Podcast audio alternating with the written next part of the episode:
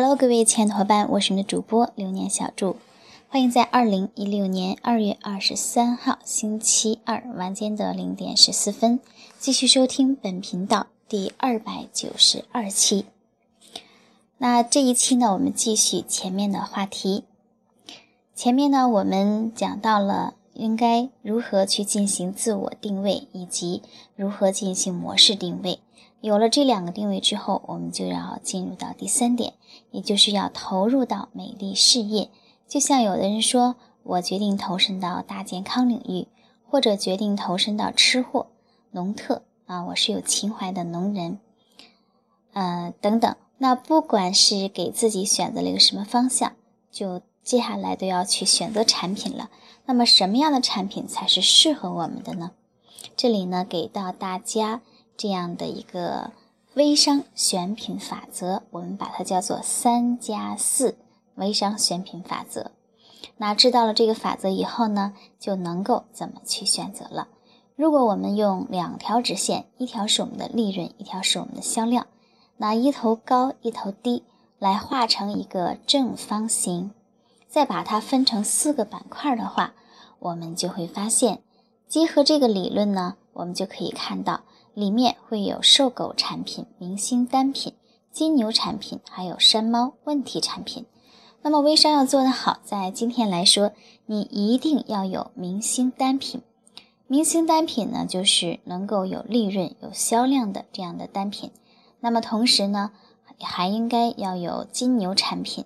什么是金牛产品呢？金牛产品就是要有利润，同时也要有未来的产品。那么当然，我们说有的时候呢，瘦狗产品也是要做的，就是我们说的大众化的引流产品。这个产品呢，它可能利润并不高，但是它的销量还可以，接受的人群非常大。所以我们要这样的一个三个产品的布局，叫做三个基础单品。当然，如果说你还可以加上四法则，也就是一年四季。啊，我们可以分四个季节的话，每个季节都会有它的明星单品。这个呢，我们可以叫它们爆品。啊，爆品的话呢，也可以分成明星爆品、金牛爆品还是引流爆品。那么根据不同的特点来选择。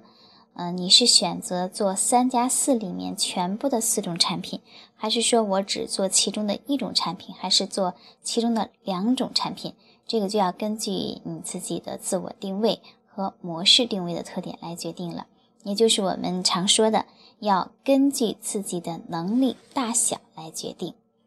如果我是刚进入微商，那么我就想去做明星单品，我们说是不一定有这个能力的，因为明星单品呢，意味着所有人都知道这个单品在市场上已经非常火。那么你刚加入，你没有资源的情况下，用什么去跟别人竞争呢？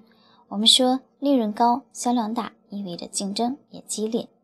第二呢，明星单品按照市场规律法则，一定会走向竞争，竞争越来越激烈，分到个人的销量呢也就会越来越低。那竞争越来越激烈，你的成本也就会越来越高，意味着你的利润就会越来越低。随着时间的推移，明星单品呢最终可能会走向瘦狗产品。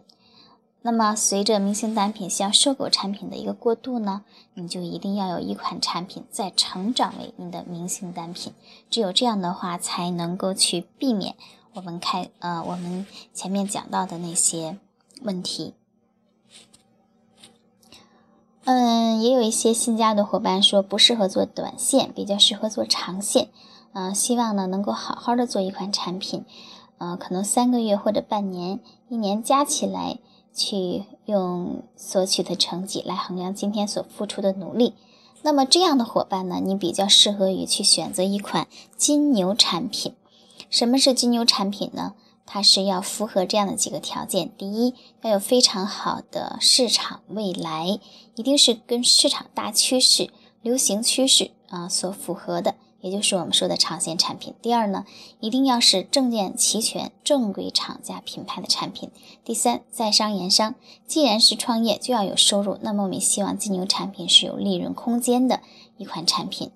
呃，大家不要觉得利润不是大问题，好像呃欺诈了消费者，其实不是这样的啊。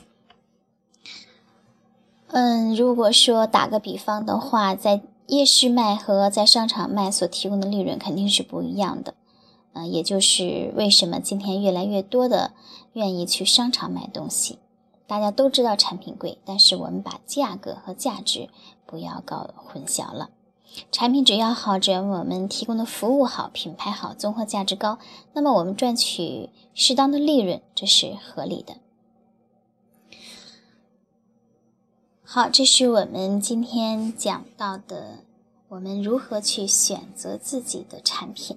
根据三加四的这个法则，呃，也希望每一位伙伴根据你自己的情况做好自己的选择，啊，否则一误可能是。定终身，啊，误终身。